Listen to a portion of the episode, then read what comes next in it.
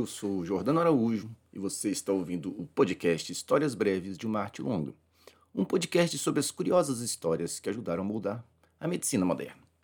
Esse episódio está sendo gravado no dia 5 de outubro de 2020 e essa é uma informação importante porque, é, para quem está ligado nas, nas notícias, né, todo mundo viu que o presidente norte-americano, Donald Trump, foi internado lá em Washington com Covid-19. Eu não sei se você prestou atenção, mas o hospital para onde ele foi levado se chama Walter Reed National Military Medical Center, ou, traduzindo, Centro Médico Militar Nacional Walter Reed.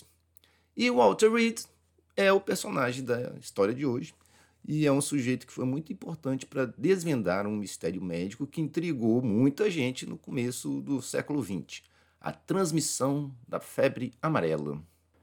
Na virada do século XIX para o XX, muito conhecimento novo havia se acumulado sobre as doenças infecciosas.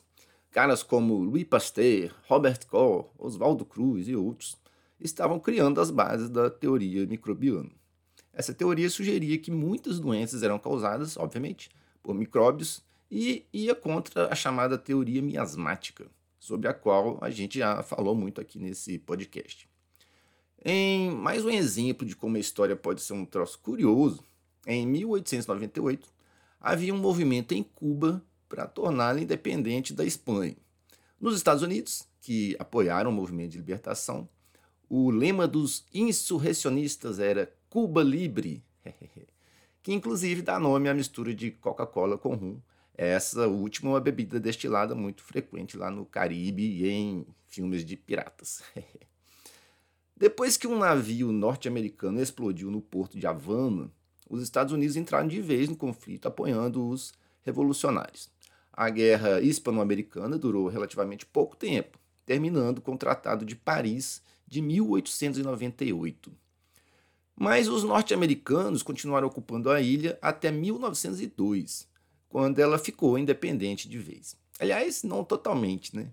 Os Estados Unidos ficaram com um pedacinho lá da ilha, na Baía de Guantánamo, que é onde existe aquela prisão famosa para onde eles mandam os terroristas. uma coisa que preocupava os norte-americanos era o seguinte: morreram muito mais soldados de doenças do que devido aos ferimentos de guerra. E a doença mais frequente era a febre amarela. Em 1898, mais da metade das forças norte-americanas estava fora de combate por causa da doença. Enquanto ainda ocupavam a ilha, os norte-americanos estabeleceram uma comissão chamada de Comissão da Febre Amarela para investigar a doença e descobrir se havia alguma maneira de controlá-la. O chefe da comissão era exatamente o major do exército Walter Reed. Ah, na época, não se sabia exatamente o que provocava a doença, e muito menos como ela era transmitida. A hipótese mais aceita era que a doença era transmitida por secreções corporais. Havia também uma outra hipótese, menos aceita, de que a transmissão ocorria por meio de picadas de mosquitos. Essa ideia foi aventada inicialmente pelo médico cubano Carlos Finlay, e a equipe da comissão resolveu testar essa possibilidade.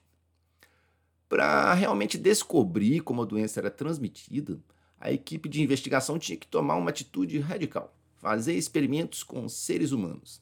Eles recrutaram então vários, entre aspas, voluntários, entre eles membros da própria equipe de investigação, e fizeram com que mosquitos que haviam picado pessoas doentes picassem então essas pessoas saudáveis. E vários desses que foram picados desenvolveram a doença, enquanto quem teve contato com secreções e roupas de pessoas doentes, não. Uh, tragicamente, alguns voluntários viriam a morrer de febre amarela. Entre eles, o médico Jess Lazir, e depois, inclusive, o lugar dos experimentos recebeu o nome dele, virou Campo Lazir, e a enfermeira Clara Mas.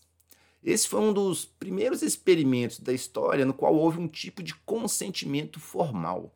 É, além disso, na primeira fase do estudo, os voluntários foram remunerados com 100 dólares adiantados e mais 100 dólares se ficassem doentes. Obviamente que para quem morreu não adiantava muita coisa.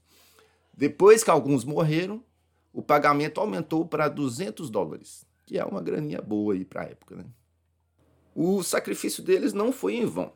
Com o conhecimento de que o controle do vetor poderia evitar a transmissão da febre amarela, o Walter Reed e sua equipe conseguiram então debelar a epidemia de febre amarela que ocorria em Cuba, salvando aí milhares de vidas.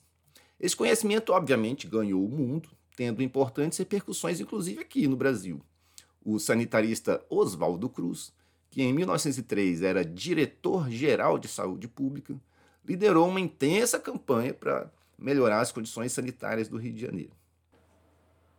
Entre as medidas radicais e impopulares estavam a demolição de inúmeros casebres que ocupavam ali a área central do Rio de Janeiro, expulsando os moradores. A ideia era drenar as áreas pantanosas para evitar a proliferação do mosquito e para a gente ver como essa guerra aí já é antiga. Né?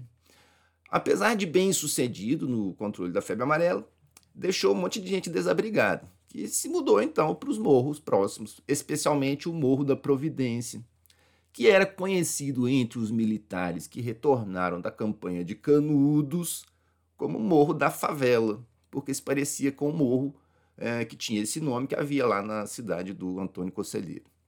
E o nome do morro se devia à presença de uma árvore, né, com, chamada favela, obviamente, cujos favos, favos são espinhosos, daí favela. Eita, curiosidade.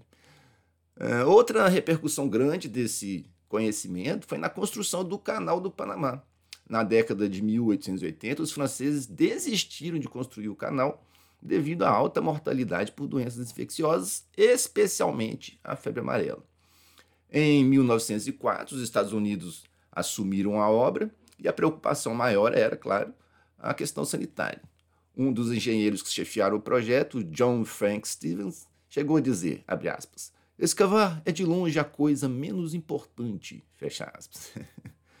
e usando as novas orientações do Walter Reed e da Comissão da Febre Amarela, as medidas extremas foram tomadas para combater a transmissão da doença. Então, drenagem de pântanos, fumigamento, destruição de locais de acúmulo de água, quarentena dos doentes, uso de telas mosquiteiras e por aí vai. Foi um grande sucesso o número oficial de óbitos por doenças no esforço dos Estados Unidos foi de 5.609, que apesar de ser muita gente, não se compara aos, aos, mais de 20 mil mortos da tentativa lá francesa.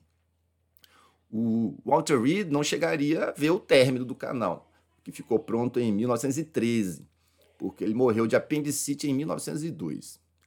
Uh, além de uma nova rota marítima entre os oceanos Atlântico e Pacífico, deixou um legado bem interessante. Uh, havia um chapéu que era muito usado pelos trabalhadores do canal e que era e ainda é fabricado no Equador e recebeu o nome de Chapéu Panamá.